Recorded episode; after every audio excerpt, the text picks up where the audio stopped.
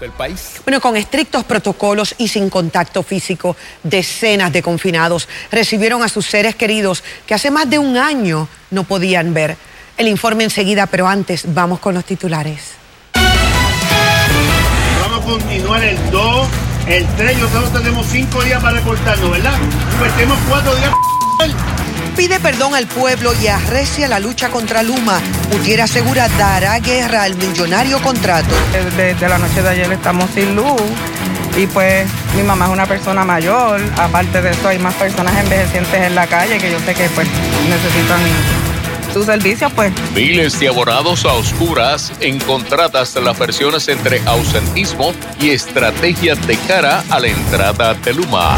De la diversión a la muerte. Adolescente de 16 años muere tras accidente en motora que conducía a un niño de 13. Buscan a llegar a los más jóvenes. El Departamento de Salud diseña estrategias para lograr que todos estemos vacunados contra el COVID. Pescadores salen a buscar barracudas. Buscan determinar dónde están para evitar nuevos ataques a bañistas. Inicio de semana con sol y bajos niveles de polvo del Sahara. Las lluvias típicas de la tarde continuarán durante la semana.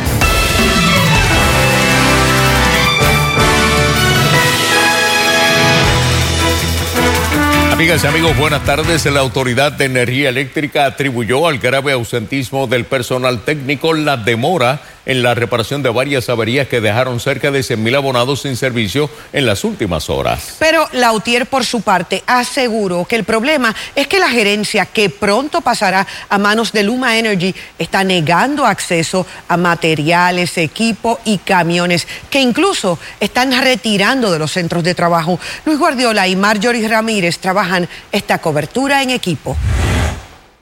Dicen que la culpa es huérfana y en medio de la transición de la autoridad a Luma Energy no es distinto. Tener 30 mil clientes sin servicio con, eh, y no tener la disponibilidad de nuestros equipos completos de trabajo, ¿en qué resulta? Los muchachos quieren trabajar y nos han tratado como basura. A mediodía, cerca de 30 mil abonados seguían sin luz según la autoridad.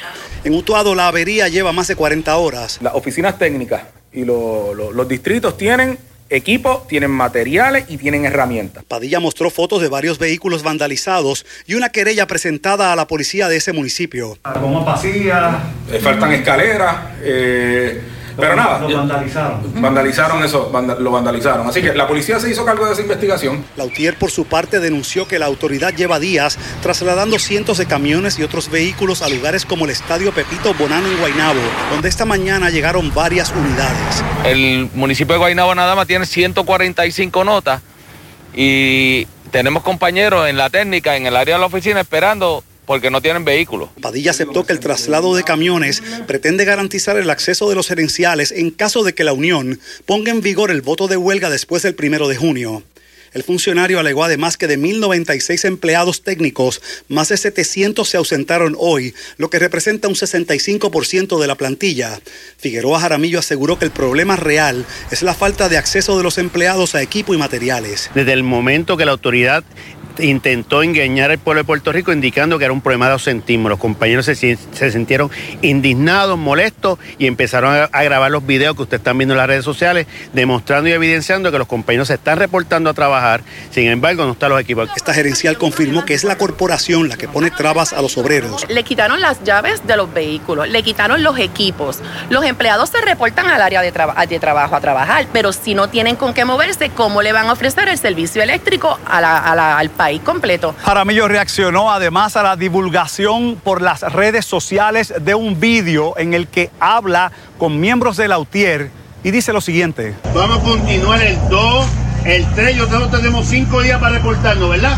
Pues tenemos 4 días no, no, me, no me cruza como ese tipo de personas. Eh, fueron bien desafortunadas, fueron bien desacertadas. Primero que nada, le pedimos humildemente este, disculpas a nuestro pueblo. No fue la intención, estamos hablando con emociones, con coraje, dentro de un marco que estamos reclamando. Eso fue ayer en Utuado, reclamando que nos devuelvan los equipos. Jaramillo se refería a los cinco días que la ley le concede a los unionados para reportarse a Luma, algo que reveló va a ocurrir. Para Telenoticias, Luis Guardiola. Larry Seilhammer, presidente del comité Timón encargado de fiscalizar el contrato a Luma Energy, detalló que esa empresa ha recibido 22 mil solicitudes de empleo. De esas, 1.900 personas han aceptado ofertas, entre ellos mil empleados de la Autoridad de Energía Eléctrica. También reveló que ya han contratado 250 celadores. Aunque para el mediodía de hoy el 80% de los residentes de Humacao tenían el servicio de energía eléctrica, la falta de personal en la Autoridad de Energía Eléctrica ha retrasado los trabajos. Cientos de abonados aún están sin luz en esa región. Como dice Marjorie Ramírez, el alcalde tuvo que dejar a un lado la corbata y el gabán, ponerse su antiguo equipo de celador y comenzar a identificar dónde son las fallas.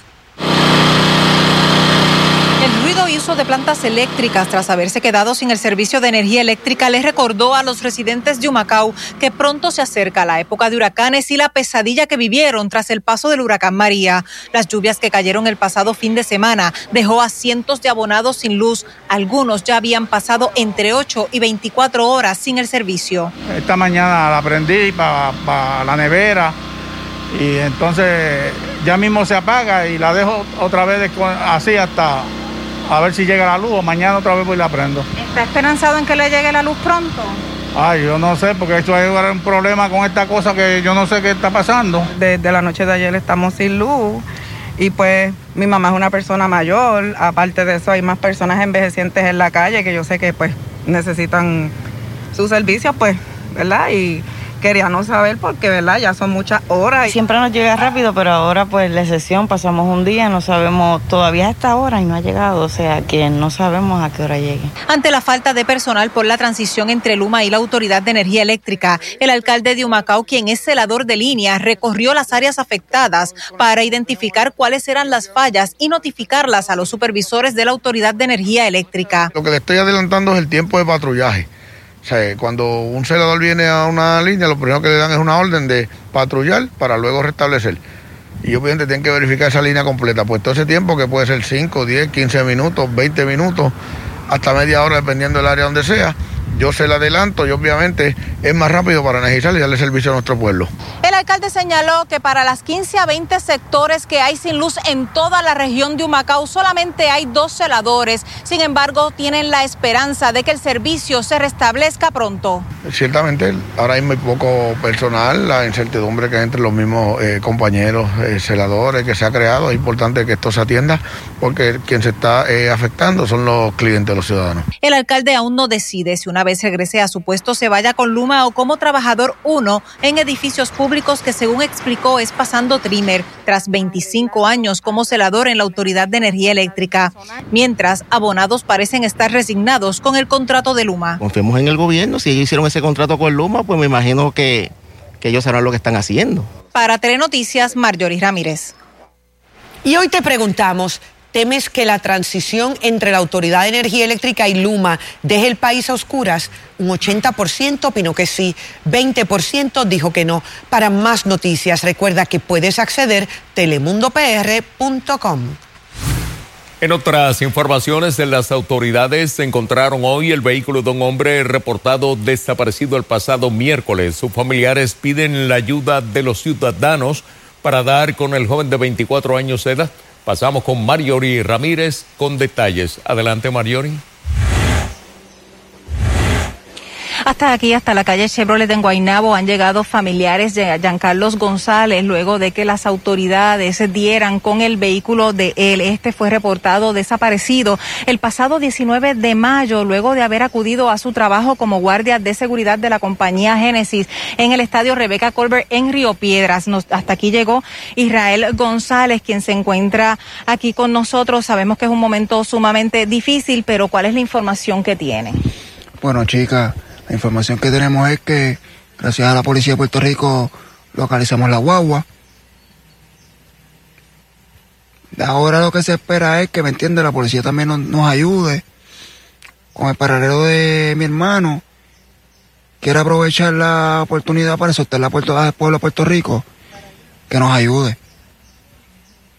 Porque es una situación bien difícil y es un muchacho que Nunca había hecho esa práctica, eso nunca había, eso nunca había pasado. Israel, ¿qué cree que pudo haber pasado? Lo cierto es que tengo entendido que en el vehículo hay pertenencias de Giancarlo, está el uniforme de él, que él siempre está con el puesto, o sea, ve, o sea, se presume que se cambió de ropa. Presumamente, sumamente se cambió de ropa. Por eso le estamos pidiendo cooperación a la ciudadanía de Puerto Rico que, que coopere con nosotros, por favor. Él no es una persona mala, esta es la primera vez que pasa esto. No es una persona mala, sino pues le pedimos cooperación, por favor. Giancarlo no tenía problemas con alguien que ustedes No tenía problema con nadie. El que lo conoce sabe que es una persona sumamente contenta, sumamente alegre. No sabemos qué pasa, por eso es que nos estamos moviendo de esa manera. Él, él fue al, al trabajo, eh, él hizo el relevo de con otra. Él hizo el relevo porque él- su turno es 10 a 6, pues hizo el relevo a las 6. Él lo relevaron a las 6 y esa fue la última vez que se vio. La última vez que lo vieron fue ahí y él se montó en su vehículo. ¿Te llama la atención dónde ubicaron este vehículo aquí en Guaynabo? ¿Ustedes conocen esta área? ¿Alguien que viva aquí? No, esta área para nosotros es, por lo menos para mí es ajena, nunca cruzo por esta área. Soy una persona cuadraplégica, so, no salgo de mi casa. Bueno, muchísimas gracias Israel por haber estado con nosotros. Sabemos que haces un esfuerzo porque estaba sumamente afectado momentos antes de que nosotros les realizáramos esta, esta entrevista. De hecho, ustedes pueden observar cómo en el vehículo continúan ellos, ¿verdad? Pegando lo que es la información de Giancarlo, ya que continúa la búsqueda. Aquí, eh, por lo menos, como bien hemos estado señalando, apareció el vehículo de Giancarlo. Obviamente hay pertenencias de él, incluyendo su uniforme de guardia de seguridad y son muchas las interrogantes que hay. Vamos a ver si podemos llegar hasta donde están las autoridades. Saludos, teniente, ¿cómo está? Estamos en vivo para Telenoticias. Capitán, discúlpeme. La información que hay, capitán, con relación al hallazgo de este vehículo. Nada, mira, estamos aquí en la eh, Santa Rosa 3, esto es la calle Chevrolet, ¿no? Aquí se encontró el vehículo de la persona que estamos nosotros buscando desde el jueves, el señor Giancarlo eh, González, ¿no? El mismo de 24 años de edad. Solicitamos a la ciudadanía que cualquier información que tengan de esta persona, que por favor se comuniquen al 343-2020 o al 793-1234, extensión 2200. Capitán, ¿cómo ayuda esto ya en la búsqueda? Estamos hablando de que dentro del vehículo hay pertenencias de este joven, está el uniforme de guardia de seguridad, este, esto ayuda en la investigación para dar con el paradero de él. Eso es afirmativo, ya que vamos a, centrar este, un poquito más la búsqueda en esta área toda vez de que encontramos el vehículo aquí. Quizá el vehículo no tenga gasolina, llegó la persona aquí, eh, no sabemos en qué condición, a lo mejor estuvo desorientada, ¿no? Llegó en este momento. Este, y estamos aquí este, haciendo búsqueda en esta área. Ya hemos localizado eh, los canes, ¿no? Que están por ahí. Eh, la aérea también estuvo dando una, una, una vuelta por ahí para ver si localizamos algún otra pista que podamos este, para conseguir esta persona. Gracias, capitán, por haber estado con nosotros. Nosotros permaneceremos aquí para más detalles. Esa es la información que tenemos en directo para Telenoticias. Les informó Marjorie Ramírez. Gracias a ti, Marjorie. Amigos, crónica de una tragedia anunciada. Un menor de 16 años murió en un accidente de motora conducida por un niño de 13 años. Charito Fraticelli está en directo con los detalles. Charo, ¿dónde es que ocurre el accidente? Ivonne, estos hechos ocurrieron ayer en Trujillo Alto. A raíz de esta fatalidad, la policía ha referido el caso al Departamento de la Familia, pero también se encuentra identificando cámaras de seguridad las que posiblemente pueden tener video del vehículo involucrado en este accidente en el que murió un menor de 16 años y el conductor de la motora de 13 años resultó con heridas leves, pero este conductor se fue a la fuga. Así que se está tratando de poder identificar el vehículo y por supuesto también la persona involucrada. Hasta el momento no se ha recibido ninguna confidencia ni información al respecto, pero escuchemos al teniente Elvin Seno, jefe de tránsito. Queremos a través de estos medios exhortar al conductor de ese vehículo. Tenemos que un vehículo compacto color gris, puede ser un Mitsubishi Mirage, que favor de acudir a alguno de los cuarteles estatales, policía municipal o comandancia, para ser entrevistado por alguno de nuestros agentes del orden público. un pedido y un mensaje que está dando la policía a raíz de este accidente y en otros accidentes que se han visto involucrados jóvenes y menores de edad es que los padres tengamos cuidado con los regalos que les hacemos a los hijos. Eh, una motora no necesariamente sería el mejor regalo a un menor que todavía no tiene la madurez y responsabilidad y conocimiento necesario de las leyes de tránsito y lo que eh, tendría que estar atento para evitar que otro vehículo eh, pudiera causarle daño en un accidente. Pero volvamos a escuchar al teniente Seno. Nosotros como padres debemos ser responsables por cómo se comportan nuestros hijos en la vía de rodaje y también tenemos que tener en cuenta qué les regalamos a nuestros hijos. En este caso, esto es un regalo que por poco le cuesta la vida a ese menor de 13 años, pero sí le costó la vida al de 16, que era su mejor amigo. Esto, este regalo no se le puede hacer, estas personas, estos jóvenes, no tienen la capacidad y tampoco tiene la experiencia para conducir este tipo de motocicleta y mucho menos el conocimiento de la ley de tránsito, cómo se transitan en las vías de jodaje. Bajo la ley 22 y por tratarse de menores, la policía estaría consultando también con asuntos juveniles y se estaría determinando posibles faltas o sanciones tanto para el menor y posiblemente también para sus padres. Desde el cuartel general de la policía en Atorrey les informó Charito Fraticelli. Amigos, en más informaciones sobre vehículos de motor, veamos lo siguiente. Captado en cámara quedó este conductor que manejaba en contra del tránsito por la carretera número 2, jurisdicción de Bayamón. El conductor invade el carril del otro conductor, quien grababa desde una cámara que tiene colocada en el panel de instrumento. En el vídeo se observa cómo el hombre no se mueve del carril y muestra una actitud eh, a tal punto de chocar el vehículo del otro e irse a la fuga. El afectado vira para tratar de anotar el número de tablilla del conductor que le chocó, quien al percatarse de lo que está ocurriendo retrocede su vehículo color rojo y nuevamente impacta al conductor que le estaba siguiendo. Aquí estamos viendo, ¡bam! Ahí está. El conductor afectado denunció los hechos a la policía.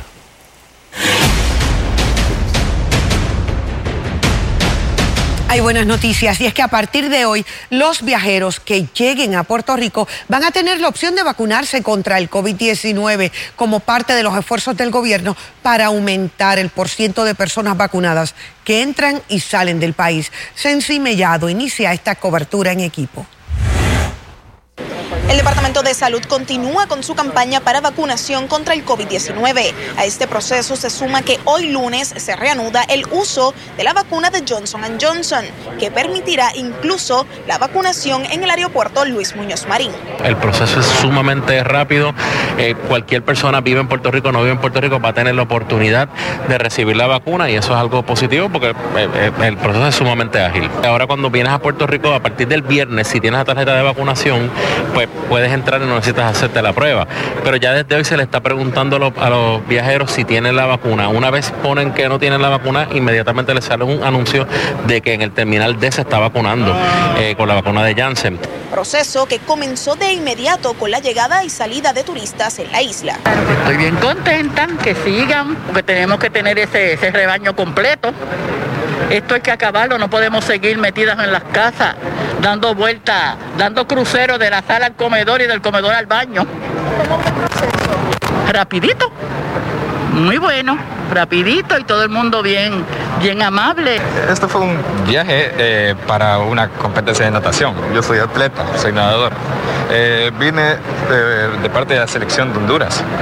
Eh, y Nada, simplemente aproveché esta oportunidad. No muchos en mi país se pueden vacunar. Para Telenoticias, Sensi Mellado. Amigos, hoy entró en vigor la nueva orden ejecutiva sobre COVID-19. Entre los asuntos más relevantes se encuentra que queda eliminado el toque de queda. También el uso de la mascarilla y el distanciamiento físico siguen vigentes. Aumenta a 50% la capacidad en los establecimientos comerciales, restaurantes, anfiteatros, teatros y cines. Los restaurantes podrán operar desde las 5 de la madrugada hasta las 12 de la medianoche. Las agencias gubernamentales aumentan a 30% su ocupación y comenzó el trabajo presencial. Esta orden ejecutiva autoriza la apertura de coliseos con una ocupación al 30%. Se va a exigir prueba negativa de COVID o evidencia de vacunas. En la playa y en piscinas ya no tendrás que usar mascarillas y podrás consumir bebidas alcohólicas. Los viajeros sí necesitan prueba de vacunación o prueba negativa de COVID para cuando regreses a Puerto Rico. Los campamentos de verano podrán realizarse bajo el protocolo del Departamento de Recreación y Deportes y el Departamento de Salud. Esta orden ejecutiva entra en vigor hoy y se extiende hasta el domingo 6 de junio. Y a partir de hoy, los confinados del país comenzaron a recibir visitas siguiendo los protocolos de seguridad. Uno de los gremios que agrupa a los guardias penales denunció que el personal en destaque en otras agencias ha provocado escasez de oficiales de custodia, poniendo en riesgo la seguridad del proceso. Ivette Sosa amplía. El Departamento de Corrección reanudó hoy las visitas a los confinados en algunas cárceles del país. En el complejo correccional Las Cucharas de Ponce, por ejemplo, hoy se recibieron solo seis visitantes. Nuestra posición siempre fue que a los familiares se le tenía que exigir la prueba de negativo o actualmente la evidencia de que están vacunados, porque no tan solo los que están en riesgo de contraer el COVID-19 son los confinados, también la empleomanía.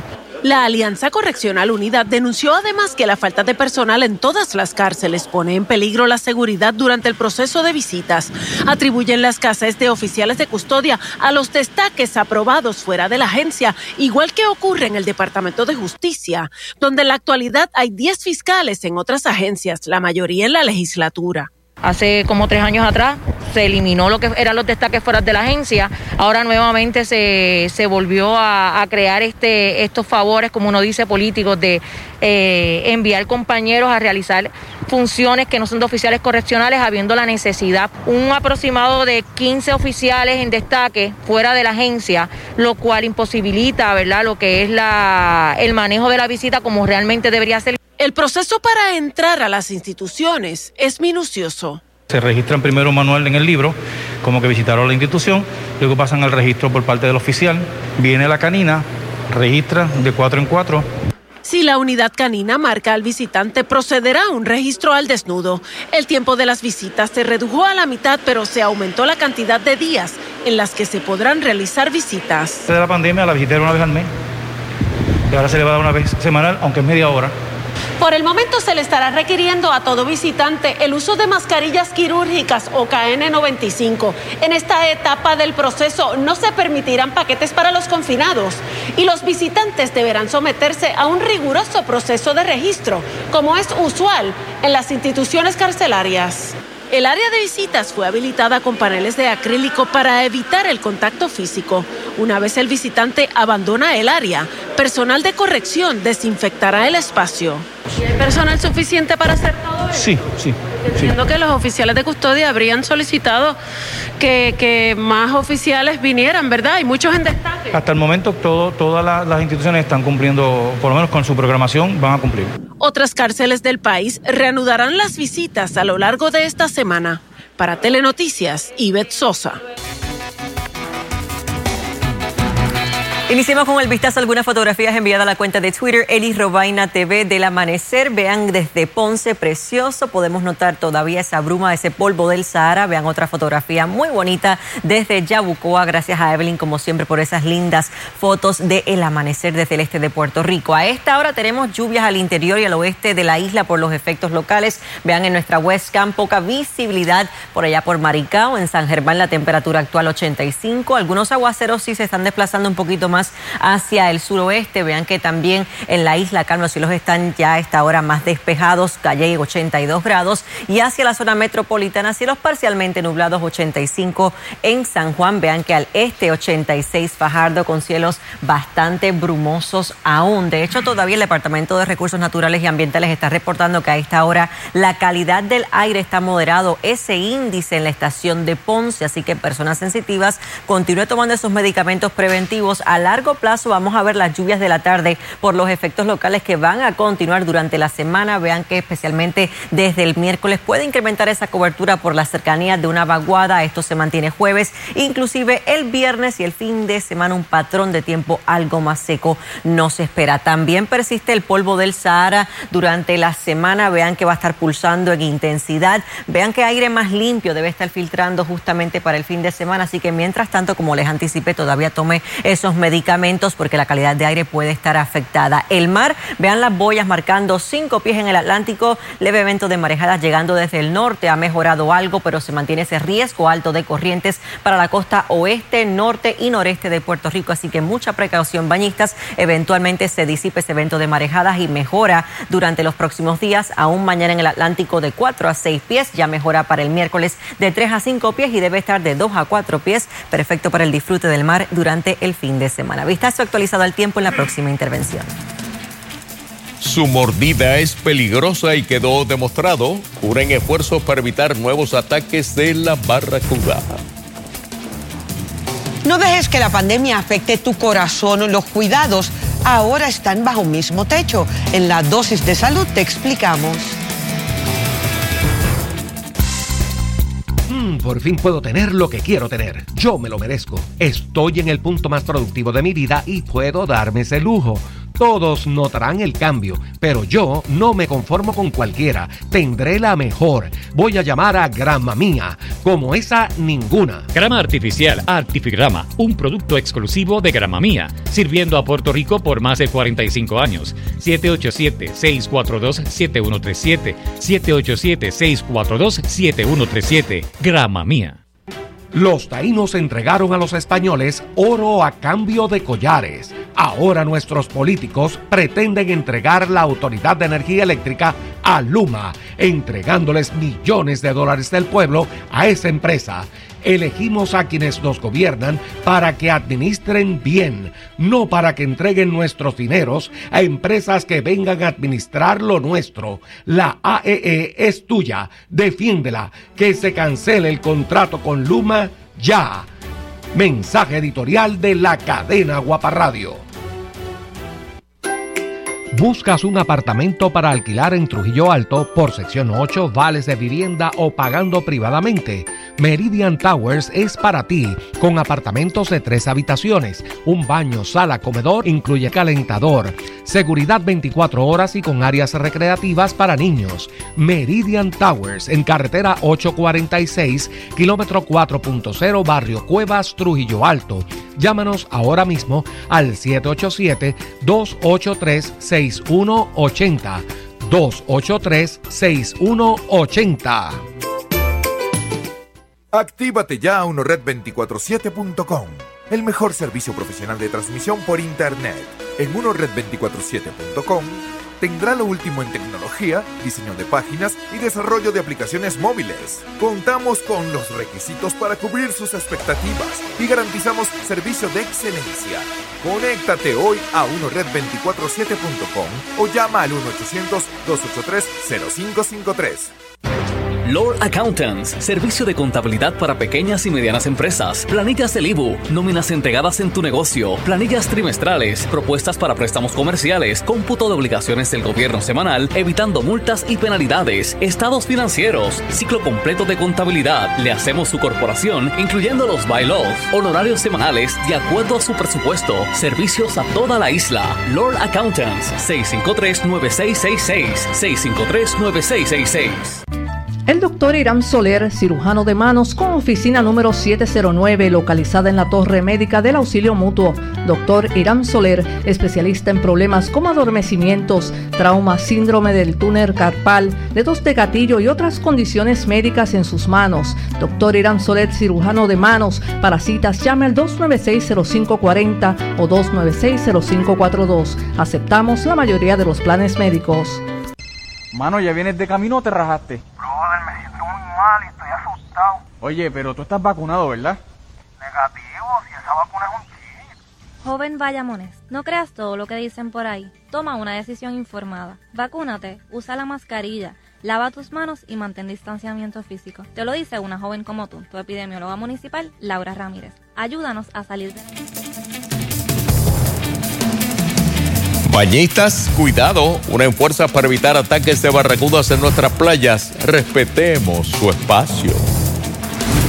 Y las condiciones del tiempo continuarán variables durante la semana con bruma y tardes lluviosas. El informe completo más adelante.